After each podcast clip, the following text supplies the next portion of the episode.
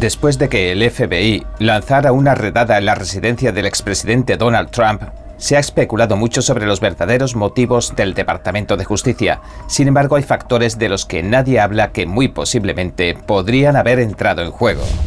La congresista de Minnesota, Michelle Facebeck, nos asegura que la anulación de Roe contra Wade ha sido un acontecimiento monumental, pero nos explica que la lucha no ha hecho más que comenzar. Bienvenidos a En Primera Plana, soy David Rojas. Recuerda que estamos en Telegram, que nos puedes ver en Epoch TV de Epoch Times en español y que si no tienes tiempo mientras cocinas, conduces o haces la compra, puedes escuchar nuestros audios en varias plataformas de podcast. Y ahora, entremos en materia.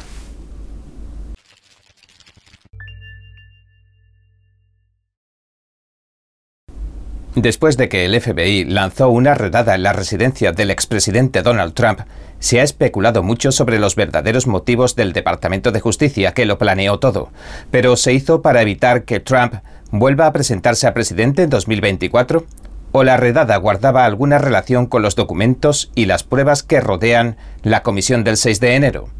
Si bien estos factores pueden haber tenido alguna relación con la redada del FBI, algunos otros factores completamente diferentes y posiblemente más relevantes podrían haber entrado en juego. Parece posible que el miedo que siente la comunidad de inteligencia por la información que contienen esos documentos que dejarían al descubierto todo el engaño del Russia Gate impulsaran la redada del FBI contra Trump. Y es que la redada podría guardar relación con la posible revelación y publicación de esta información, y en particular con todo lo relacionado con la demanda en base a la ley RICO que interpuso Trump contra Hillary Clinton, el Comité Nacional Demócrata y antiguos funcionarios del FBI como el exdirector James Comey, el ex subdirector Andrew McCabe, el ex agente Peter Strzok y la ex abogada del FBI Lisa Page. Más tarde, añadiría incluso a más acusados. RICO son las siglas de la Ley contra las Organizaciones Corruptas y que ejercen influencia mediante la extorsión, que se suelen aplicar contra el crimen organizado.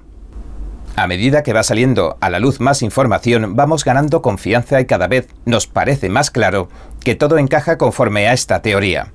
Solo la amplitud y el alcance de la orden de registro ya refuerzan esta teoría, pero esa no es ni mucho menos la única razón. Un artículo del 17 de agosto en el Newsweek incluía algunas declaraciones notables de dos fuentes dentro de la comunidad de inteligencia.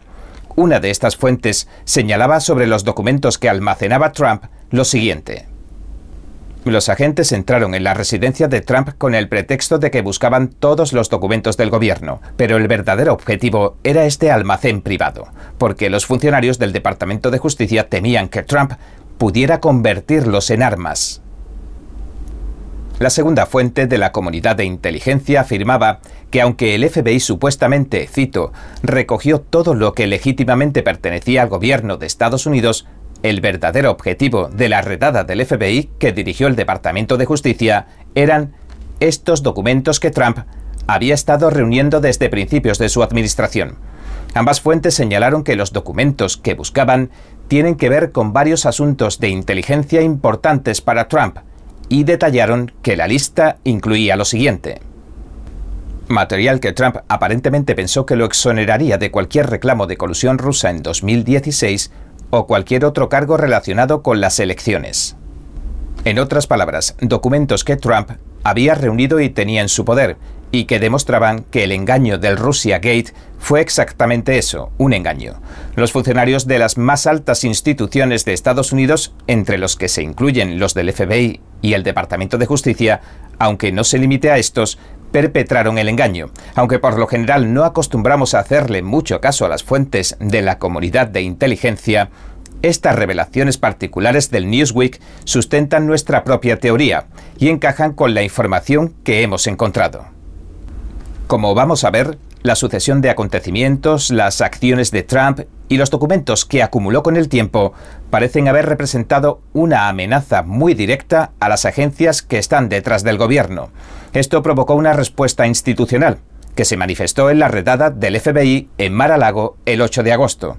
En particular, la demanda RICO que presentó Trump en 2022 dotó a estos documentos del posible vehículo con el que poder abrirse paso en el ámbito público.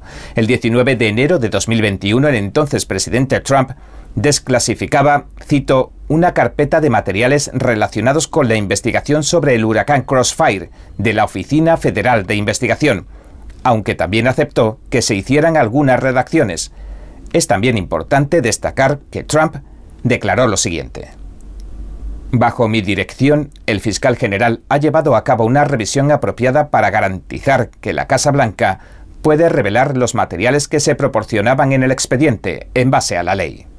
En otras palabras, el Departamento de Justicia estaba al tanto y en algún momento había revisado todos los documentos que contenía la carpeta que Trump desclasificó.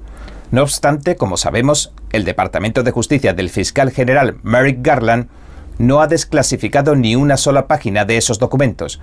Pero avancemos rápidamente hasta mediados de enero de 2022. Según una declaración del 7 de febrero de los Archivos Nacionales, NARA, NARA transportó 15 cajas que contenían registros presidenciales desde Mar-a-Lago, tras debatirlo con los representantes del presidente Trump en 2021. Trump declaró que las discusiones fueron colaborativas y respetuosas y dijo que era un gran honor trabajar con los archivos nacionales. Sus representantes también dijeron a la agencia que seguirían buscando más registros presidenciales. Poco después, el 14 de febrero de 2022, Nara afirmaba en un comunicado que algunos de los registros presidenciales de Trump que recibieron los archivos nacionales y la administración, estoy citando, de registros, incluían registros en papel que había arrancado el expresidente Trump. Fin de la cita. Al día siguiente, el 15 de febrero de 2022, los senadores Grassley, republicano de Iowa, y Ron Johnson, republicano de Wisconsin, le enviaban una carta a Garland. Afirmaban que el Departamento de Justicia se había negado hasta ahora a cumplir la orden de desclasificación que Trump emitió en enero de 2021. En la carta señalaron, cito, que el Departamento de Justicia no solo no ha desclasificado ni una sola página, ni siquiera ha identificado para el Congreso los registros que sabe con certeza que cubre la orden de desclasificación. Grassley le dijo a Garland que el Departamento de Justicia debe, cito, identificar los registros sujetos a la orden de desclasificación y, en segundo lugar, presentar esos registros al Congreso y al pueblo estadounidense sin redacciones indebidas. Y tres días después, en una carta que envió el archivero del NARA, David Ferriero, al politizado Comité de Supervisión y Reforma de la Cámara de Representantes, Ferriero afirmó que el NARA ha identificado elementos marcados como información clasificada de seguridad nacional dentro de las cajas. En este punto hay que tener en cuenta que como presidente, Trump tenía la máxima autoridad para decir si los documentos eran clasificados o no. También conviene tener en cuenta aquella carta que Grassley enviaba tan solo tres días antes, en la que señalaba que el Departamento de Justicia se había negado hasta ahora a cumplir la orden de desclasificación de Trump, una semana después, el Comité de Supervisión de la Cámara de Representantes exigió que Nara le entregue más información incluyendo el inventario de las cajas que se recobraron en Mar-a-Lago e información sobre cualquier documento clasificado, así como documentos de la administración Trump relacionados con la destrucción de registros del expresidente. Y mientras todo este juego se desarrollaba, Trump recopilaba información para presentar su demanda a Rico, que posteriormente ampliaría con más acusados. El 24 de marzo, Trump presentaba oficialmente su demanda a Rico.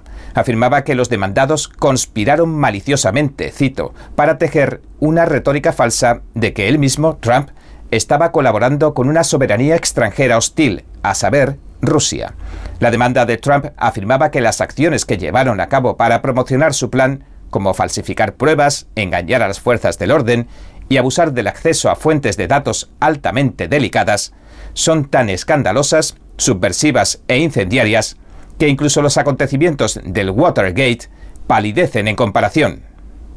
Durante los dos meses siguientes las cosas permanecieron relativamente tranquilas. Entonces el 31 de mayo, Grassley envió la primera de una serie de cuatro cartas al director del FBI Wright y al fiscal general Garland. Grassley formulaba una acusación muy grave. señaló que el agente especial adjunto a cargo de la oficina de campo de Washington, Timothy Thibault, violó las regulaciones federales y las directrices del departamento que se diseñaron para evitar que el sesgo político infectara los asuntos del FBI.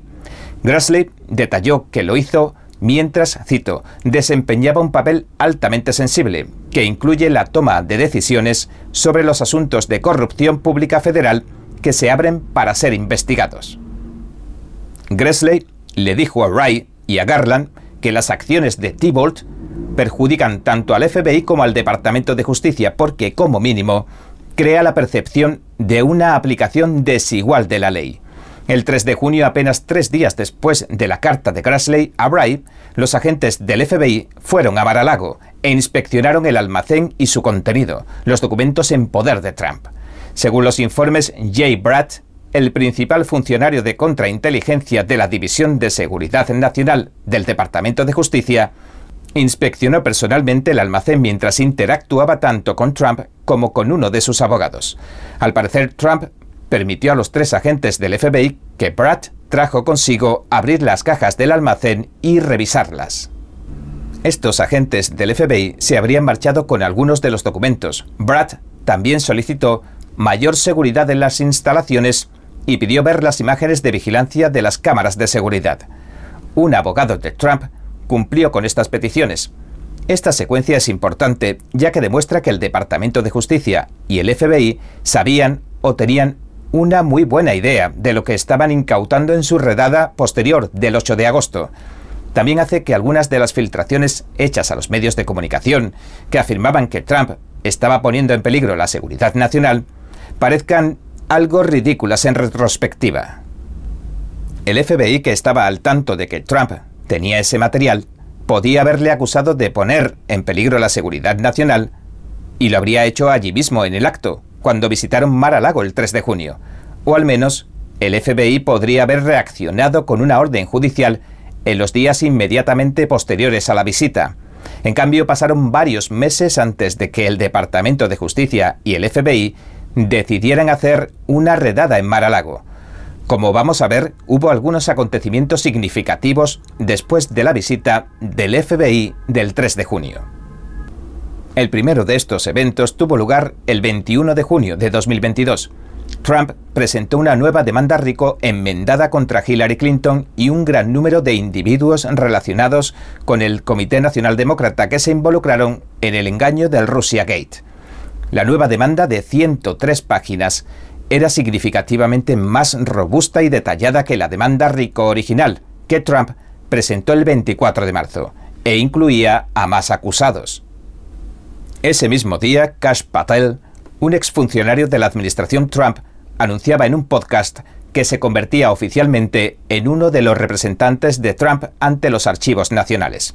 Patel dijo que su intención era identificar cada uno de los documentos que bloquearon con la intención de que no se desclasificaran. Patel declaró que empezaría a publicar esa información a la semana siguiente. Al día siguiente, el 22 de junio, el magistrado Bruce Reinhardt se recusaba repentinamente de la demanda que interpuso Trump contra Clinton y compañía. Solo 44 días después, tras su inesperada recusación del caso rico de Trump contra Clinton, Reinhardt firmaba personalmente la orden de registro para allanar Mar-a-Lago, la residencia de Trump. El 14 de julio se produjo otro acontecimiento sorprendente en el caso rico de Trump contra Clinton y compañía. En una moción que presentó Juan González, el fiscal del Distrito Sur de Florida, se pedía que Estados Unidos reemplazara a la parte demandada. En otras palabras, el Departamento de Justicia quería sustituir como parte demandada a James Comey, Andrew McCabe, Peter Strzok, Lisa Page y Kevin Smith y poner en su lugar a Estados Unidos, porque los acusados hicieron lo que hicieron trabajando dentro del FBI. Y por lo tanto, Estados Unidos es el único y exclusivo demandado para esas reclamaciones. La moción también pedía que si se aceptaba la sustitución, el tribunal debería desestimar a Estados Unidos por falta de jurisdicción en la materia. Es decir, el Departamento de Justicia estaba maniobrando para introducirse en la demanda rico de Trump y hacer que la desestimaran. Y la táctica tuvo éxito, al menos en parte. El 22 de julio, el juez de primera instancia Donald Middlebrooks aceptó la moción de sustitución. Quitó a Comey, McCabe, Strzok, Page y Glenn Smith y puso en su lugar como acusado a Estados Unidos. Middlebrooks citó la ley Westphal. Dijo, cito, otorga a los empleados federales inmunidad absoluta frente a las demandas por daños y perjuicios de derecho común que surjan de los actos que realicen en el curso de sus funciones oficiales. Pero Middlebrook aplazó la decisión sobre la desestimación y concedió a Trump su derecho a litigar la cuestión de si los empleados estaban actuando en el ámbito de su empleo cuando se produjo la conducta impugnada. El Departamento de Justicia se interpuso con éxito en la demanda rico de Trump, aportando todo el peso legal y el poder que tiene el gobierno de Estados Unidos. Cabe destacar que la información que desclasificó previamente Trump y que almacenaba en Mar-a-Lago es tremendamente relevante para su demanda rico. El Departamento de Justicia, que ya había logrado frenar la publicación de la demanda, se encontraba y se encuentra ahora en una posición legal que le brinda la oportunidad de luchar en los tribunales para que no se publique nunca. En medio de esta maniobra del Departamento de Justicia, Grassley envió una segunda carta a Wright y a Garland el 18 de julio. Grassley le dijo a ambos que las acusaciones de una serie de denunciantes altamente creíbles han provocado preguntas básicas sobre si el Departamento de Justicia y el FBI están cumpliendo adecuadamente su misión combinada, haciendo que las leyes se cumplan con imparcialidad y sin fraude, abusos ni mala gestión flagrante. Una semana más tarde, el 25 de julio, Grassley emitía un comunicado de prensa con las cartas que envió a Wright y a Garland, en las que afirmaba que la información que Grassley había recibido implica preocupaciones sobre la recepción y el uso del FBI de información desagradable relacionada con Hunter Biden y que el FBI dijo en falso que las pruebas adquiridas eran desinformación. Esto dijo Grassley en referencia al hijo del presidente Biden. También indicó que si estas acusaciones son ciertas y precisas, el Departamento de Justicia y el FBI están y han estado institucionalmente corrompidos hasta la médula. Poco después, el 4 de agosto, Trump se oponía a la decisión del juez Middlebrook de sustituir a Comey, McCabe, Strzok, Page y Glenn Smith por Estados Unidos es decir, de sustituir al Departamento de Justicia por Estados Unidos. Trump también se oponía a otra moción anterior de Clinton, con la que trató de desestimar la totalidad de la demanda rico contra ella y sus compañeros acusados, que incluían al Comité Nacional Demócrata y nombres conocidos como los abogados Mark Elias y Michael Sussman, el representante Adam Schiff, el ex periodista Glenn Simpson, el exfuncionario del Departamento de Justicia Bruce Orr y su esposa Nellie Orr. Al día siguiente, el 5 de agosto, el juez Reinhardt, que se había recusado de la demanda rico de Trump contra Clinton, firmaba la orden para que el FBI registrara la propiedad de Trump en Mar-a-Lago. El 8 de agosto, tres días después, allanaban la propiedad de Trump en Mar-a-Lago. Garland declararía más tarde en su conferencia de prensa que aprobó personalmente la decisión de buscar una orden de registro. Y ahora ya se sabe que la orden de registro no estaba enfocada como había declarado Garland. De hecho, era sumamente amplia e incluía cualquier registro presidencial de todo el mandato de la era Trump. También vale la pena repetir que el Departamento de Justicia sabía qué documentos tenía Trump después de su visita del 3 de junio. El Departamento de Justicia también sabía todo lo que había dentro del expediente que Trump había ordenado desclasificar, ya que Trump envió el expediente al Departamento de Justicia para que procesara su desclasificación. Si el departamento tuviera pruebas de delitos específicos, no habría empleado una orden judicial tan amplia y tan vaga. Parece más una expedición de pesca que se diseñó para capturar toda la información que guardara algún tipo de relación con el engaño del Russia Gate, en el momento exacto en que el Departamento de Justicia está tratando de defender ante la Corte las acciones que tomó en el engaño del Russia Gate, en el marco de la demanda rico de Trump. El 17 de agosto, Grassley enviaba una cuarta carta al director del FBI, Wright, afirmando que, cito, una infección política profundamente arraigada se ha extendido y apoderado de las actividades de investigación sobre el expresidente Trump y Hunter Biden. Hasta la fecha, el FBI no ha abordado las preocupaciones que ha planteado Grassley ni ha presentado los registros que le solicita. ¿Qué opinas? Déjanos por favor tu comentario debajo. Cada minuto que pasa, el mundo está cambiando vertiginosamente. NTD Noticias le trae información objetiva, veraz y sin agendas ocultas. Infórmese de los acontecimientos que impactan a Estados Unidos, Latinoamérica y el mundo, con los mejores análisis de expertos e informes especiales. NTD Noticias, periodismo independiente con los temas más relevantes que muchos medios no se atreven a reportar. Síganos en Epoch TV y el canal NTD en español, en YouMaker. Los expertos dicen que lo que pasa en China termina pasando en el resto del mundo. Pero ¿qué pasa en China realmente? Pocos se animan a contarlo. Censura y ocultamiento, persecución de creencias, vigilancia extrema y crédito social. Mírelo antes en China en Foco y entérese de primera mano de noticias que le gustaría saber antes que nadie. Mírenos en YouTube y en Epoch TV del Epoch Times en español, de lunes a viernes a las 7 de la tarde, hora del este.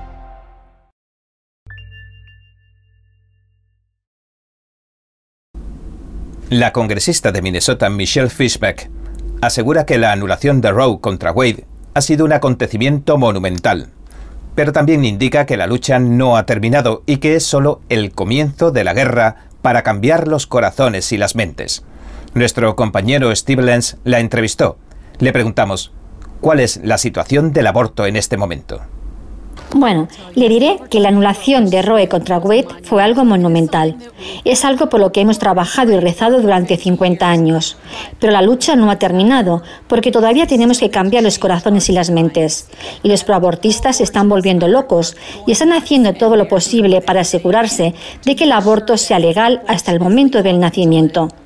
Pero a nivel federal estamos estudiando algunas cosas, porque una de las cosas a favor de la vida que hemos estado haciendo desde hace muchos, muchos años es apoyar a las mujeres y a sus bebés. Y eso es algo que estamos estudiando a nivel federal. Estamos elaborando un paquete de apoyo a la vida básicamente para ayudar a esas mujeres y asegurarse de que la informan antes de dar su consentimiento, porque tienen que saber lo que les va a pasar durante un aborto, que entiendan bien el procedimiento que firman. Así que nos aseguraremos de que tienen esa información para que puedan tomar una decisión. Nos aseguraremos de que lugares como los centros de crisis para embarazos tienen dinero para apoyar a las mujeres y a sus bebés y ayudarlas y mostrarles las opciones que hay.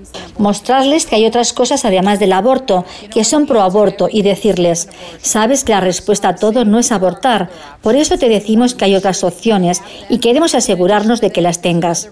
Además, otra parte de la agenda de apoyo a las mujeres sería asegurarse de que tienen acceso a toda la información que necesitan con Internet. Podemos asegurarnos de que entienden que existen recursos para ellas, ya sea vivienda o salud, que pueden obtener, en lugar de tratarlo como un embarazo en crisis, asegurándonos de que entienden que estamos ahí para ayudarlas a afrontar eso. Le indicamos que los centros de crisis de embarazo parecen afrontar dificultades a la hora de encontrar la financiación necesaria. Bueno, ya sabes, lo hemos hecho a nivel estatal. En varios estados estamos proporcionando subvenciones a esos centros de crisis de embarazo, porque ahora mismo mucho dinero va a los proabortistas, el dinero del gobierno va a los proabortistas. Así que muchos de esos centros de embarazo en crisis han estado haciendo todo gracias a las donaciones de gente maravillosa. Así que deberíamos ser capaces de ayudarles y asegurarnos de que las mujeres puedan entender que tienen más opciones y que tengan el tipo de fondos que necesitan para hacer el buen trabajo que están haciendo, que es ayudar a las mujeres con sus embarazos. Pero además de eso, las ayudan una vez que nace el bebé, asegurándose de que tienen pañales, asegurándose de que tienen la cuna que necesitan. Creo que eso es algo que podemos hacer a nivel federal. Y muchos estados están haciendo algo de eso, asegurándose de que estamos apoyando a las mujeres, tanto durante su embarazo como después del nacimiento. También le preguntamos sobre su proyecto de ley, el programa que apoya a la vida. Este incluye un sistema para que se notifique a los padres cuando una menor quiera abortar. Le pedimos que nos lo explicara. Bueno, básicamente lo que requeriría es que si hay una menor que está buscando un aborto, que se le notifique a su padre antes de que el aborto se lleve a cabo. Notificar a los padres. Sé que ya hay toda una variedad, ya sabes. Está también el consentimiento de los padres y cosas por el estilo. Pero creo que lo que buscamos a nivel federal, lo que me gustaría ver, no es más que esa notificación. Y recuerden, los estados pueden ir más allá del nivel federal. Así que si tenemos una prohibición del aborto a las 12 semanas, los estados pueden ir más allá y prohibirlo, como hizo Indiana. O pueden pedir el consentimiento de los padres. Pero creo que a nivel federal tenemos que pensar en un estándar mínimo. Y otra de las cosas es que queremos salvar a todos los bebés que podamos. Por supuesto, quisiera salvarlos a todos, quisiera prohibir el aborto mañana, pero sé que esa no es la realidad política. Y por eso tenemos que asegurarnos de presentar esa legislación que podemos aprobar, con la que podemos salvar a más bebés cada día. Y por eso hablo, ya sabes, del tema de cambiar los corazones y las mentes. Ahí es donde tenemos que estar, porque tenemos que continuar esa lucha y asegurarnos de que la gente entienda que el niño por nacer es un ser humano y que en realidad es parte de la vida. Así que seguiremos dando esos pasos.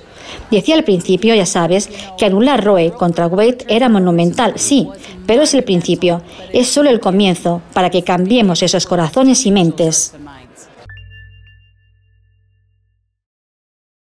Creo que informarse de verdad es más que solo conocer los hechos, es investigar, es buscar la verdad para ser libre. ¿Quieres saber más? ¿Quieres llegar a la fuente? Venga con nosotros al Descubierto, un programa donde no solo compartimos las noticias, sino que también vemos los hechos desde diferentes ángulos y de manera imparcial. Suscríbase gratuitamente a nuestro canal Al Descubierto y usted podrá tomar una decisión informada. Lo esperamos de lunes a viernes en YouTube y en Epoch TV 19 y 30 hora del este.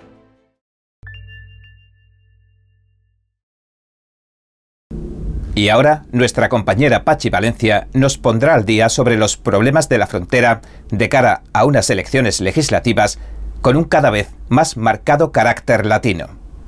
Buenas noches, estoy aquí en NTD en español. Estamos en la CIPAC en Dallas y hoy me acompaña Jaco Boyens, experto en tráfico sexual infantil. Jaco, muchas gracias por acompañarnos en NTD en español.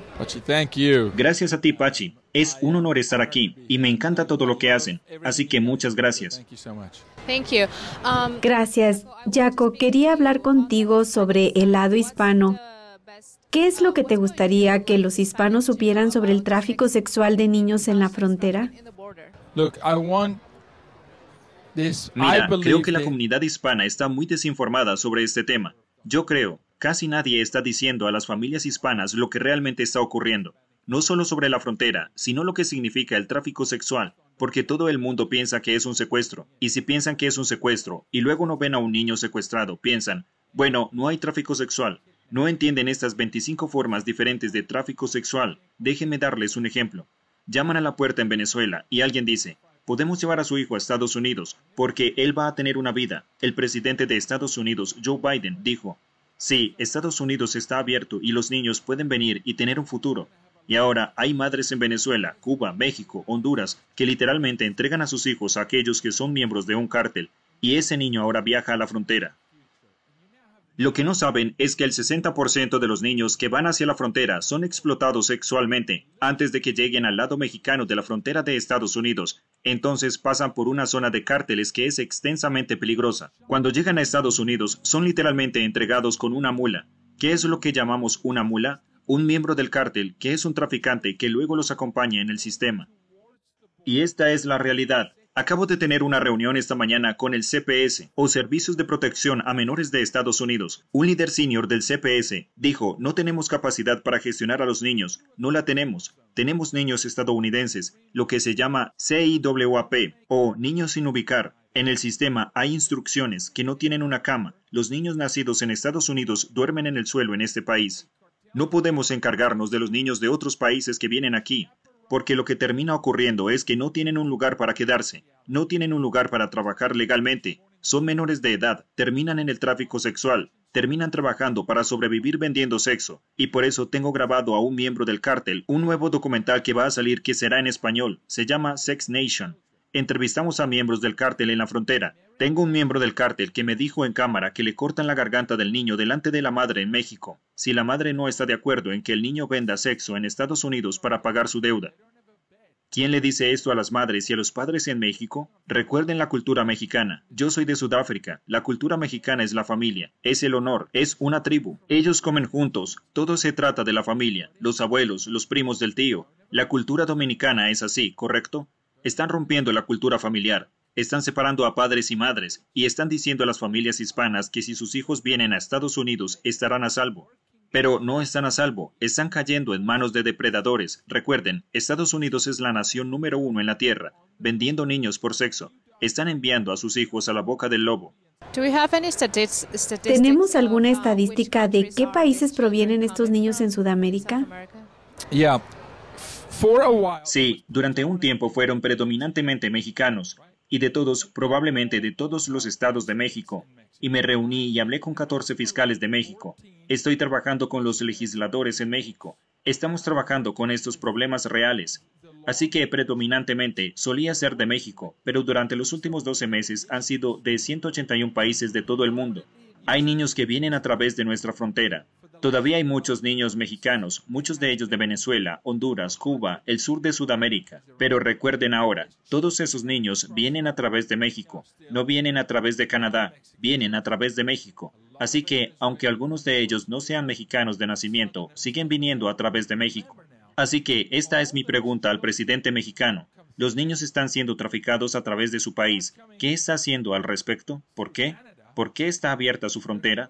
Para los cárteles, la trata de niños de Venezuela, Honduras, a través de su país, ¿qué está haciendo? Educar a las familias mexicanas que dicen, oye, Estados Unidos puede llevarse a tus hijos. Los niños terminan en el tráfico sexual. ¿Usted sabe que el 60% de los niños que vienen a través de la frontera terminan en el tráfico sexual en Estados Unidos? Esto es real. ¿Quién les está diciendo a estas familias mexicanas que esto es lo que les va a pasar a sus hijos? Porque no lo están haciendo. Les están diciendo que están a salvo. Y te digo, he trabajado estos 28 años de mi vida. Hago esto todos los días. Ayer rescatamos a un niño de 14 años. No tenemos los recursos en este país para cuidar a los niños.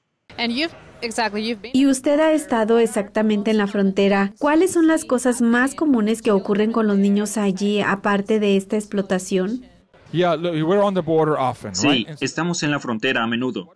Y lo que tenemos que recordar, hay 19.141 millas de frontera de Texas con México. Eso es casi 20.000 millas. Eso es mucho. Todo eso es el Río Grande. Entendemos que el río en la noche tiene solo dos pies de profundidad. No es una barrera difícil de cruzar. Aquí hay otra estadística para usted. El 80% de la frontera es propiedad privada, ¿correcto? Eso no es monitoreado. Esos ranchos privados están siendo invadidos por los miembros del cártel. Estamos viendo hasta que en un rancho llegaron 300 niños. Estoy hablando de menores más pequeños que la palma de mis manos, bebés. Los bebés están cruzando. Esos niños vienen ahora. Cuando cruzas a Estados Unidos a través de México, estás en el desierto, estás muy lejos de la civilización, estás a 300 millas de San Antonio. Los niños están muriendo de desnutrición. Es horrible, las condiciones en las que el cártel está traficando. Ellos no se preocupan por estos niños. Los niños tienen derecho de pasar. Y ahora lo que estamos empezando a encontrar son niños mexicanos. Los llevan de un lado a otro. Ahora tenemos niños mexicanos que cruzaron la frontera 10, 12, 14 veces porque traen fentanilo, traen drogas en sus mochilas, así que están usando a los niños como lo que llamamos mulas. Así que si es un niño de Honduras, porque en la frontera, ahora bajo la administración Biden, si eres mexicano, dicen que eres mexicano, pero si eres de Honduras, Cuba, Venezuela, Guatemala, Dicen que eres exótico. Ese es el término que utilizan. Y las personas exóticas ahora reciben un trato preferencial sobre los mexicanos en la frontera por parte de la patrulla fronteriza.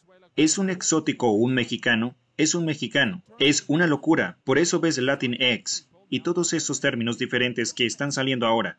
Ahora incluso la administración Biden está empezando a desaprobar a las familias mexicanas, porque las familias mexicanas en Estados Unidos están empezando a levantarse, están empezando a luchar contra esto y dicen, esperen un minuto, somos una familia, defendemos a la familia, y Honduras, Guatemala, quizás algunos de esos países no tienen voz. Y recuerden, estos niños habían llegado allí y no hablan inglés, hay una barrera lingüística, hay una barrera cultural, no conocen a nadie, no pueden trabajar, no pueden comer, hay un desastre en nuestra frontera en este momento.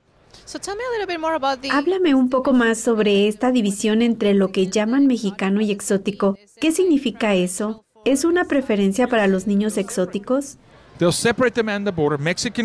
Sí, para separarlos, los separan. Los separan en la frontera. Los niños mexicanos van a un lugar y los recogen en autobús blanco y los procesan. Pero los exóticos van por otro lado. Y hay un trato diferente. No hay duda. Hay un trato diferente porque, por eso te digo que inicialmente eran solo mexicanos. Realmente creo que la administración Biden está trabajando para una clase de votantes y lo harán. Yo siempre digo que pedirán que se les pague por los papeles. Los recordarán a la comunidad mexicana. Nosotros abrimos la frontera, nosotros los trajimos, trajimos a tu familia aquí, nosotros somos los que les pedimos los permisos de trabajo. Tienes que votar por nosotros o tienes que depender del gobierno. Bueno, la comunidad hispana de México está despertando, están empezando a defenderse. Mira lo que pasó en Ubalde, mira las ciudades fronterizas, incluso los estadounidenses no lo saben.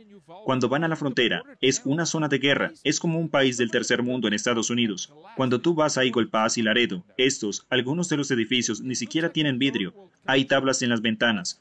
Parece un país del tercer mundo, está diezmado. Los cárteles están asustando a todo el mundo.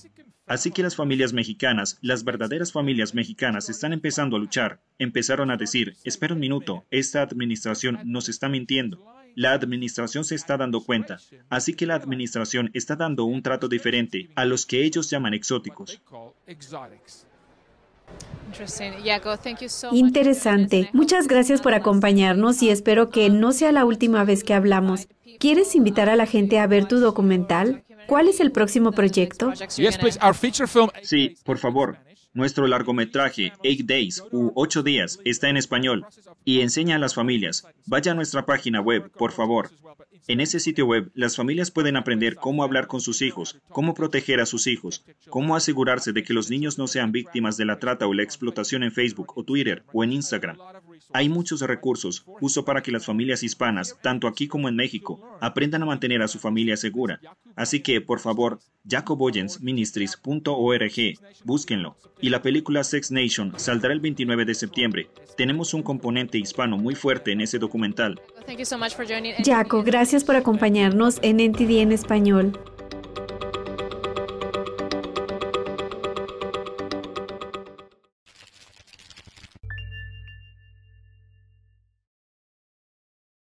Bien, este ha sido nuestro episodio de hoy. Gracias por sintonizarnos. Si te gusta nuestro programa, por favor no olvides darle a me gusta, suscribirte y compartir este vídeo con tus amigos y tu familia, porque todo el mundo merece conocer los hechos. Una vez más, gracias por ver en primera plana. Nos vemos mañana.